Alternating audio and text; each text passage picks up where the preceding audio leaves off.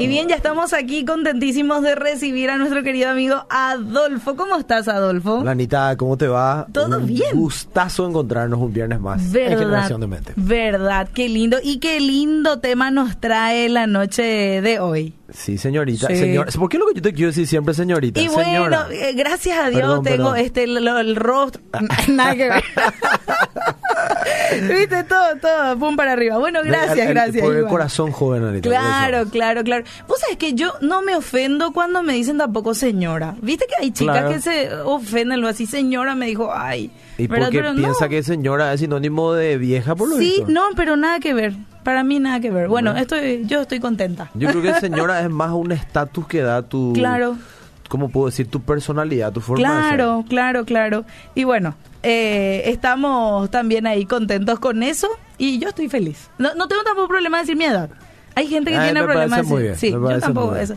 Una mujer nunca dice su edad. Esa es Eh, famoso, la famosa ¿verdad? frase. Eh, pero no, yo no tengo ningún problema. Ustedes me preguntan, yo les digo. Bien, en esta noche nos trae el siguiente tema. ¿Qué tiene él que no tenga yo? Temazo. Y muy actual, Sí, ya que sí, venimos, sí. bueno, entramos en el mes, no digo el mes del amor, Claro. porque eh, el amor es algo que tiene que estar en medio de nosotros todos los días, ¿verdad? Amén. Pero sí hablando de ese amor de pareja, sí, bueno, de 14 de febrero, algo más comercial, para recordar un poco el amor de pareja, ¿verdad? Sí. Pero nosotros estamos hablando del amor que sobrepasa el de pareja, el amor integral. Sí. Eh, y que es, habíamos visto nosotros ya en ediciones anteriores de Generación de Mente, que eh, cuando Jesús habla de cuál es el mandamiento más importante, le añade uno. Mm. Y dice, y el segundo semejante a este, ama a tu prójimo como a ti mismo. Sí. Eh, y es adoración pura.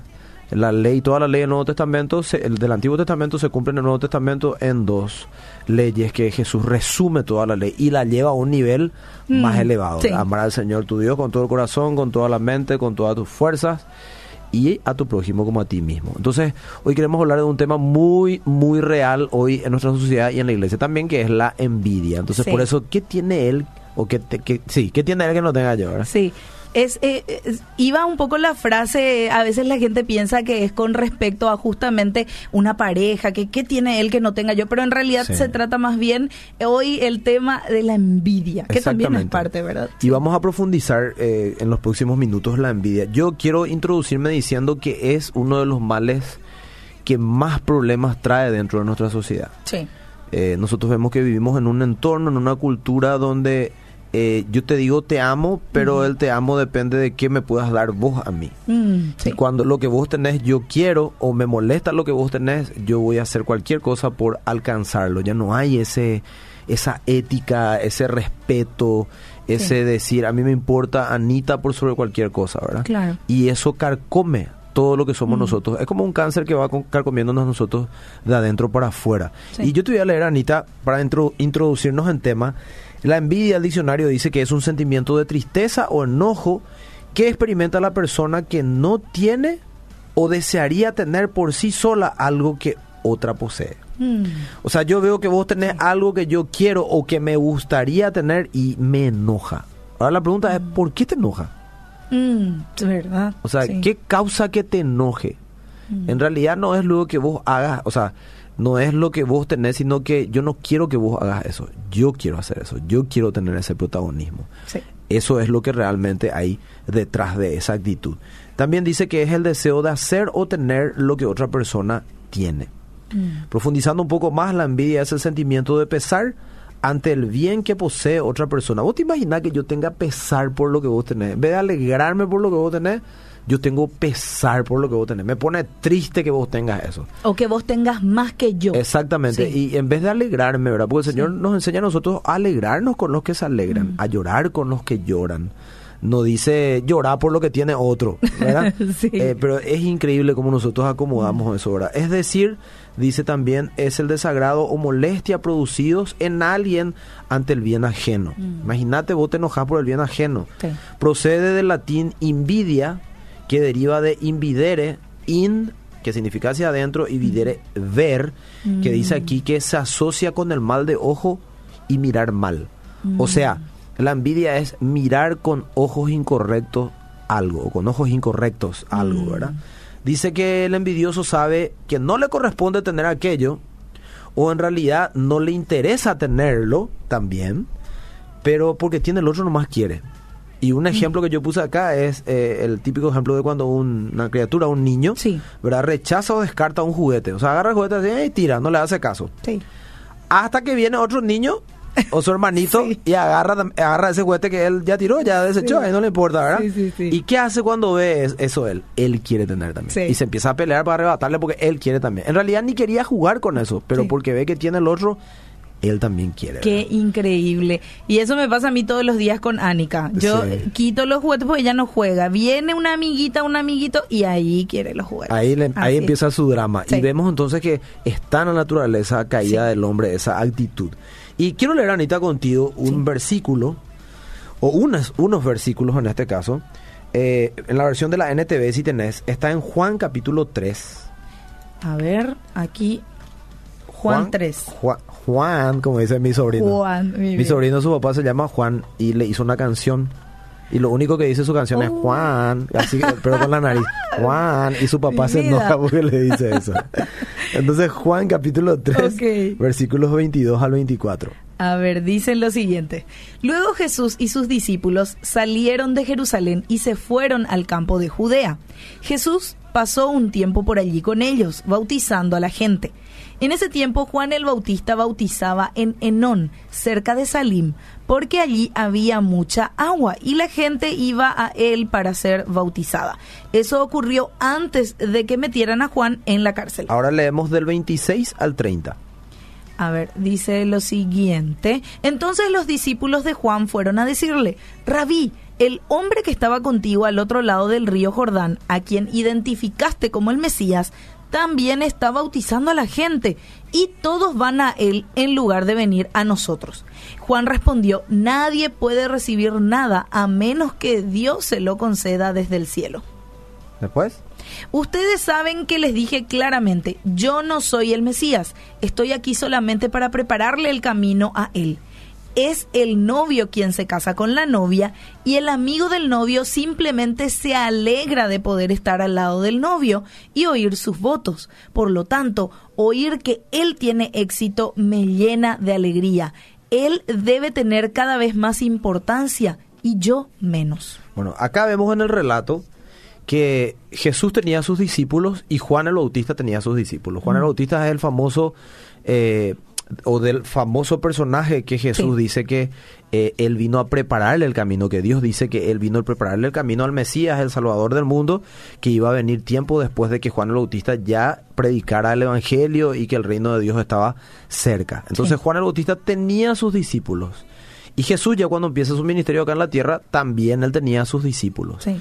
Entonces los discípulos de Juan ven que Jesús anda bautizando a las personas, ¿verdad? Y eh, se van a preguntarle, y nosotros vemos que dice acá en, en el versículo 24, dice, eh, 26, perdón, entonces los discípulos de Juan fueron a decirle, Rabí, el hombre que está contigo al otro lado, eh, que estaba contigo al otro lado del río Jordán, o sea, cuando Juan el Bautista lo bautizó a Jesús, a quien identificaste como el Mesías, también estaba bautizando a la gente. Pregunto, ¿ese es el problema? Mm, No, no. hasta ahí no. No, no, Al contrario, gloria a Dios, que más gente pueda arrepentirse de sus Sí. pecados y decidir vivir una vida nueva en Cristo, ¿verdad? Sí. Y todos, y dice, y todos van a Él en lugar de venir a nosotros. Mm. Espera, ¿por qué se enojaban? Porque iban a Jesús en vez de venir a ellos. Mm. Entonces ahí ya vemos un primer problema. Pero yo te quiero cerrar el problema o mostrarte el problema. Claro. Mira lo que dice Anita en Juan capítulo 4, un capítulo más adelante, versículos 1 y 2. Y acá vemos cuál lo que era realmente el problema. Ya vemos luego que el malestar era, ¿por qué eh, van todos a ellos en lugar de venir a nosotros? Sí. ¿Y qué dice Anita? Eh, Juan capítulo 4, 1 al 2. Dice, Jesús sabía que los fariseos se habían enterado de que él hacía y bautizaba más discípulos que Juan, aunque no era Jesús mismo quien los bautizaba, sino sus discípulos. Entonces, ¿cuál fue el problema? No era lo que Jesús bautizara, sino que los discípulos de Jesús Sí. Estaban bautizando más gente que ellos discípulos de Juan. sí, ¿Qué vemos ahí? Envidia. claro. ¿Cuál es el problema si ambos están cumpliendo la voluntad de Dios para ellos? Mm, ¿Por qué te molestas porque alguien tenga más alcance que vos? mm, Y esto lo vemos mucho dentro de la iglesia. Sí. ¿verdad? Ni hablemos de nuestra sociedad que no conoce al Señor. Y Claro. nosotros que somos jóvenes, o yo me considero joven también, Sí. el adolescente y el joven tiene que entender que la envidia no te va a llevar a nada bueno. Mm. Tenés que empezar a cultivar desde este tiempo una sana autoestima, descubrir cuáles son tus dones, cuáles son tus talentos, potenciarlos, ponerlo en manos de Dios y que Dios lo use como Él quiere. Si alguien le está yendo mejor que vos en lo que a vos te gustaría también hacer, porque es tu llamado, Claro. aplaudí, alegrate si somos del mismo, del mismo Equipo. padre y del mismo equipo. Mm. Celebra lo que ellos hacen. Pero que eso no te esté tirando para abajo porque vos querés también tener lo que ellos tienen. Estás perdiendo tu tiempo porque en vez de concentrarte en hacer lo que tenés que hacer, Sí.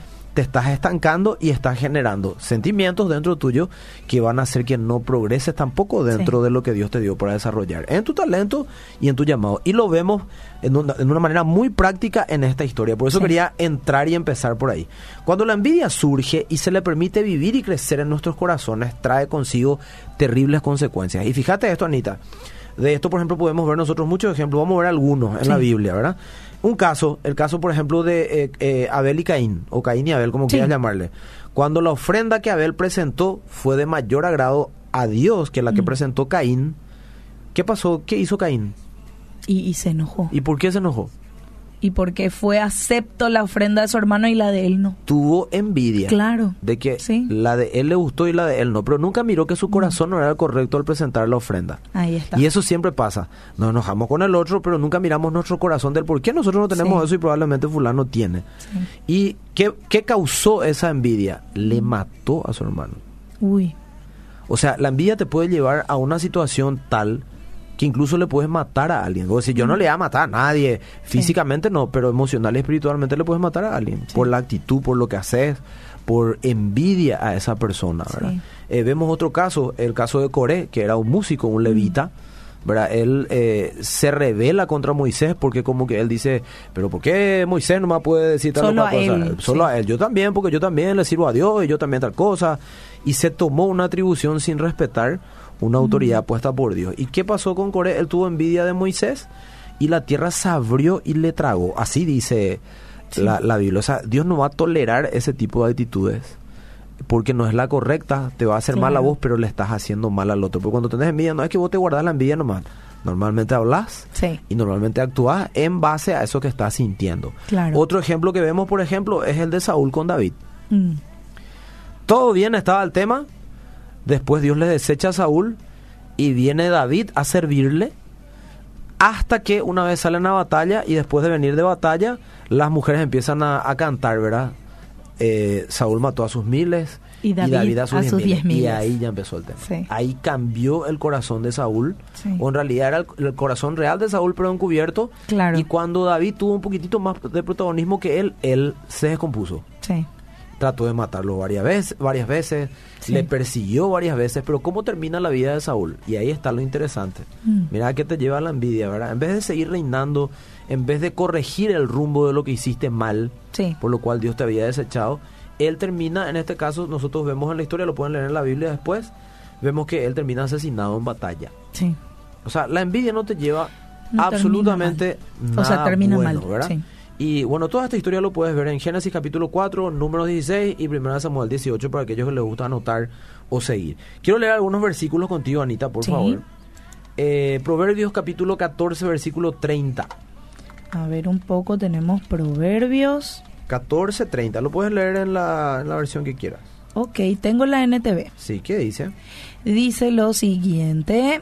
A ver, el 30. Sí. La paz en el corazón da salud al cuerpo. Los celos son como cáncer en los huesos. Y un sinónimo de celos es envidia. De hecho, en la Reina Sí. Valera dice, eh, más la envidia es carcoma de los huesos. Sí, Eh, en la versión de la TLA dice mente sana en cuerpo sano.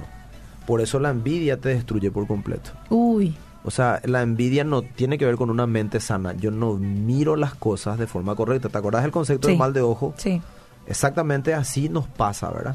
Voy a leer otro capítulo y versículo yo por tiempo, Anita. Gálatas 5, 19 al 21 dice en la versión de la NTV, cuando ustedes siguen los deseos de la naturaleza pecaminosa, los resultados son más que claros. Inmoralidad sexual, impureza, pasiones sensuales, idolatría, hechicería, hostilidad, peleas, celos, Mm, arrebatos de furia, ambición egoísta, discordias, divisiones, envidias, borracheras, fiestas desenfrenadas y otros pecados parecidos. Y fíjate lo que dice. Permítanme repetirles lo que les dije antes, dice el apóstol. Cualquiera que lleve esa clase de vida no heredará el reino de Dios. O sea que el envidioso Sí. no va a heredar el reino de Dios. Al cielo, difícil que vaya un Claro, envidioso. claro, claro. ¿Verdad? Porque le da lugar a su carne, su carne le domina. Mm. Yo no sé si tenemos mensajes o algo. La, la gente está saludándote aquí, dice bendiciones, saludos a Adolfo, soy Diego y familia, pueden pasar una canción, bueno, pide ahí una canción. Muchas gracias por el saludo. Este, también aquí dice, hola, bendiciones, qué temón, dicen. A ver, un poco, gracias, Dios les bendiga, escuchándolos en familia. Un saludo a toda la audiencia, Paulo Chechalúa, Melo y Eric. Saludos entonces a la familia. para cada uno. Y bueno, y así la gente un poco comparte sus saludos, pero me parece muy interesante, Adolfo, lo que mencionaste hace rato acerca de la envidia, el envidioso. Lo primero que hace es reaccionar en contra de lo que tiene el otro, pero no es capaz de reaccionar ante la actitud de su corazón. Exactamente. Se enseguece. Sí. Mira con malos ojos. Si tuviese buenos ojos, miraría primero el interior, ver si la motivación es la correcta, Sí. si el pensamiento es el correcto y, bueno, desecha ese pensamiento si no es así. Pero yo solamente me concentro en el otro, claro, porque yo quiero lo que el otro tiene. Claro. O sencillamente me molesta que lo tenga y yo no lo tenga. Así de real. Sí. Y acá justamente anoté, la persona envidiosa sufre antes, o mejor dicho, sufre ante los logros de los demás. Mm, ¿Por qué? Es la pregunta, ¿verdad? sí. O sea, ¿por qué sufrir ante el logro del otro? Eh, es incapaz de empatizar, una palabra que se usa mucho hoy, empatía, Sí. y compartir la vida con su entorno. En vez de disfrutar, él se reprime eh, y se molesta. En ocasiones se vale del disimulo para dar una imagen de felicidad, pero por dentro la frustración le corroe. Ese es el famoso Anita lo más grande. Sí. ¿Verdad? Vos sos una bendición, pero yo por dentro digo, qué desastre, Anita se cree porque tal cosa. Ese es el envidioso. Sí, sí. Ese es el envidioso. mismo. Entonces se trata de individuos insatisfechos sin que por el momento hayan definido sus objetivos en la vida. Mm. Están concentrados en el otro en vez de concentrarse en sus objetivos. Por ello analizan a las personas en función de sus logros, sintiendo un profundo daño interior al compararse con ellos. Mm. Un gran problema de autoestima. Eh, se generaliza un sentimiento de rencor extremo en algunos casos, definido en una actitud crítica y manipuladora. Y el envidioso siempre critica y siempre manipula con lo que dice. Sí. Es terrible. Entonces es una manera de conocer eh, realmente quién está haciendo... ¿Quién es quién? Sí. El que critica todo el tiempo y con mala intención, no es una crítica constructiva, y manipula las cosas, ese es un envidioso. Porque, está- porque está hablando de alguien sin razón. Sí. Mira lo que dice Eclesiastés 4.4. ¿Puedes leerlo, Anita? En Sí. la versión Reina Valera es famoso. A ver. Es muy Te- te- famosa Te, esa leo en la. Sí, versión Reina Valera entonces. Es muy famosa esa traducción. Eh, me gusta como dice. Yo te voy a leer después la de la PDT. Ok, a ver. Eclesiastés. 4.4. ¿Qué Aquí dice? tengo el capítulo 4, el versículo 4 dice lo siguiente, he visto asimismo que todo trabajo y toda excelencia de obras despierta la envidia del hombre contra su prójimo. También esto es vanidad y aflicción de espíritu. O sea, Aflicción de espíritu. Aflicción de espíritu. Estás sufriendo al santo botón Sí, porque vos te molesta lo que el otro hace también. Por algo te molesta. sí. ¿Verdad? En la versión de la PDT dice, vi que la gente por envidia trata de triunfar. O sea, trato de competir contigo, es una ridícula. Sí. Y ser mejor que los demás. Solo por envidia. No solo porque yo sé que tengo que ser, dar, tratar de dar lo Sí. mejor de mí en eso que estoy haciendo, sino por envidia nomás. Para que yo diga, yo soy el referente. Mm. Yo soy el mejor. No les gusta que los demás tengan más que ellos. Mm. Eso tampoco tiene sentido. Es como tratar de atrapar el viento. Sí. Entonces, una de las consecuencias más peculiares de la envidia es su poca utilidad para la persona envidiosa. ¿De qué te sirve? Sí. ¿En qué te ayuda a crecer? En nada.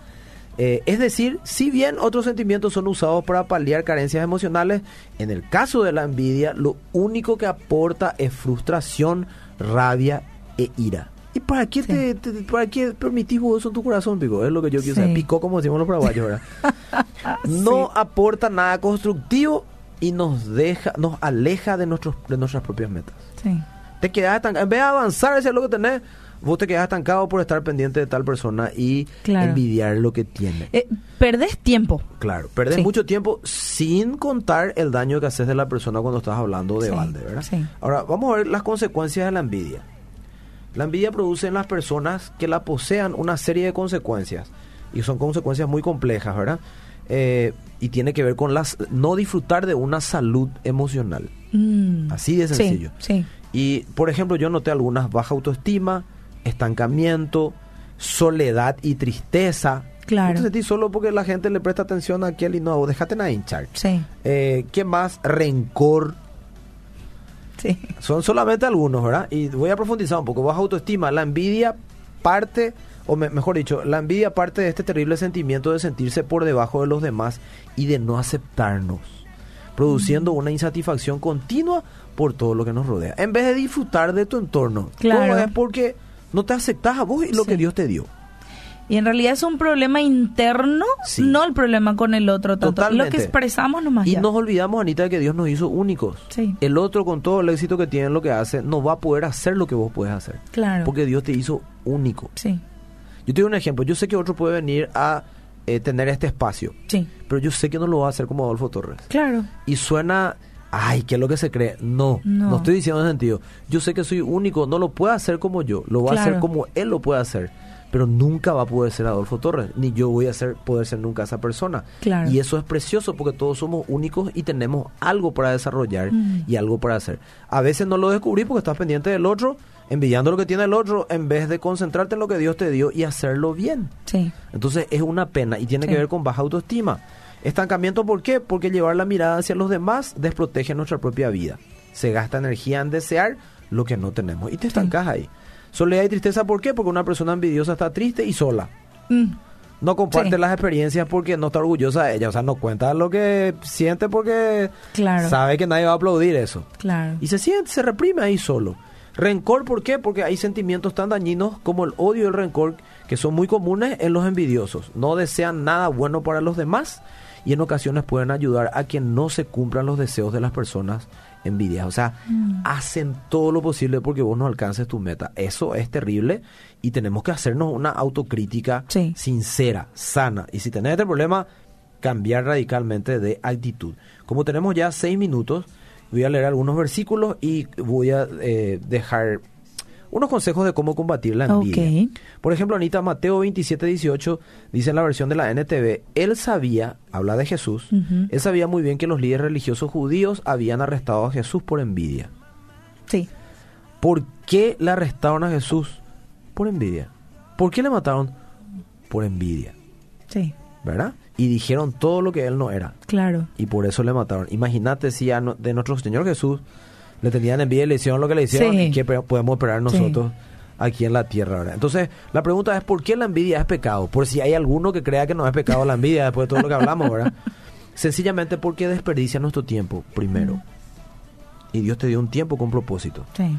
Y desperdicia oportunidades y roba nuestro gozo Mm, y causa daño a nuestro prójimo. Por eso la envidia es pecado. Claro. Ahora, ¿cómo combatir la envidia? Voy a leer el versículo y te voy a dar los consejos. Primero, 1 Corintios 13, 4 dice en la versión de la PDT, elegí esa versión, dice, el amor es paciente y bondadoso. El amor no es envidioso, no es presumido ni orgulloso. Entonces, primer consejo para combatir la envidia, ama a la gente. Mm, Ama a la gente más que a vos mismo. Sí, Que te interese más su bienestar que el tuyo.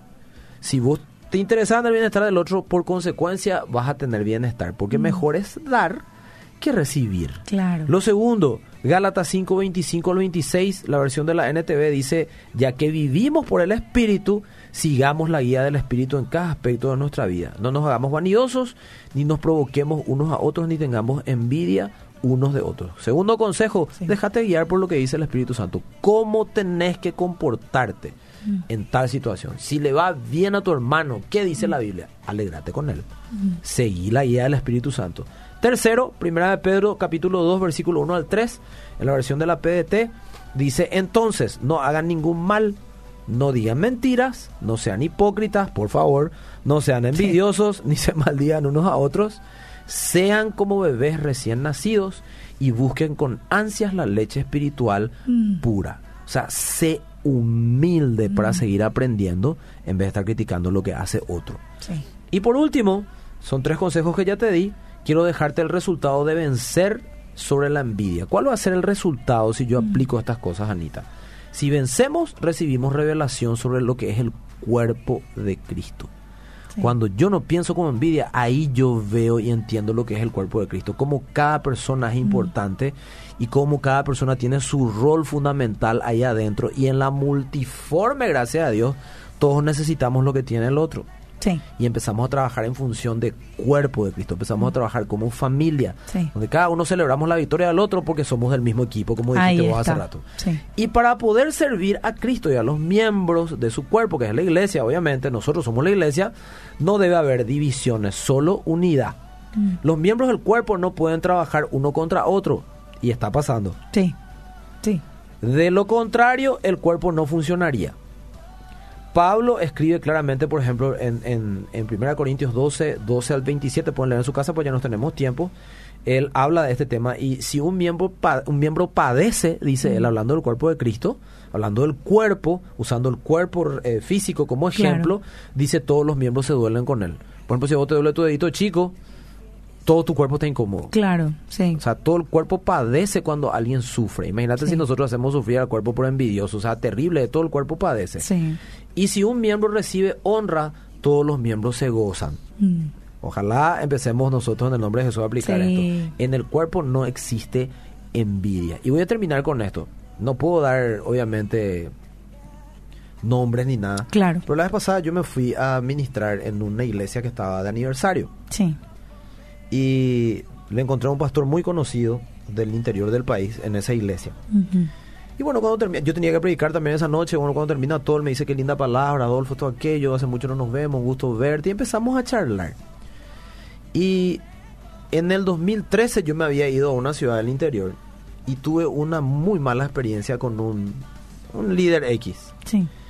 Y yo decidí pasar por alto eso. Me acuerdo que le dije a mi banda, vamos a callar nomás, no vamos a decir nada y vamos a dejar nada más así. Sí. Eso fue 2013. En los próximos siete años a mí nunca más me invitaron a esa ciudad a ministrar. Y yo no entendí por qué. Yo dije, bueno, seguro que Dios no quería que estemos en esa ciudad, por eso no nos fuimos más desde el 2013 hasta 2020 ahí. Claro. Pero en esta conversación yo me entero que esa persona dijo que nosotros no vamos a hacer shopping nomás en esa ciudad. No. Y eh, no puedo contar detalles. Claro, claro. Y que eh, no nos inviten más por esa No. actitud. Y vos sabés que a mí me dolió muchísimo porque yo sé lo que pasó realmente ahí y yo lo dejé pasar por alto por aplicar este principio. Sí. No pagué con la misma moneda lo que podía hacer si hablaba. Sí. Pero fíjate el mal que me causó a mí. Claro. O sea, siete años se te cerró la puerta en un lugar por el comentario malintencionado de alguien. Sí. ¿Qué pasó? Ahora que saltó a la luz, Sí. va a girar Claro. la rueda. Claro, claro. Porque lo que nosotros sembramos cosechamos. Y eso Sí. no puede estar pasando en el cuerpo de Cristo. Sí.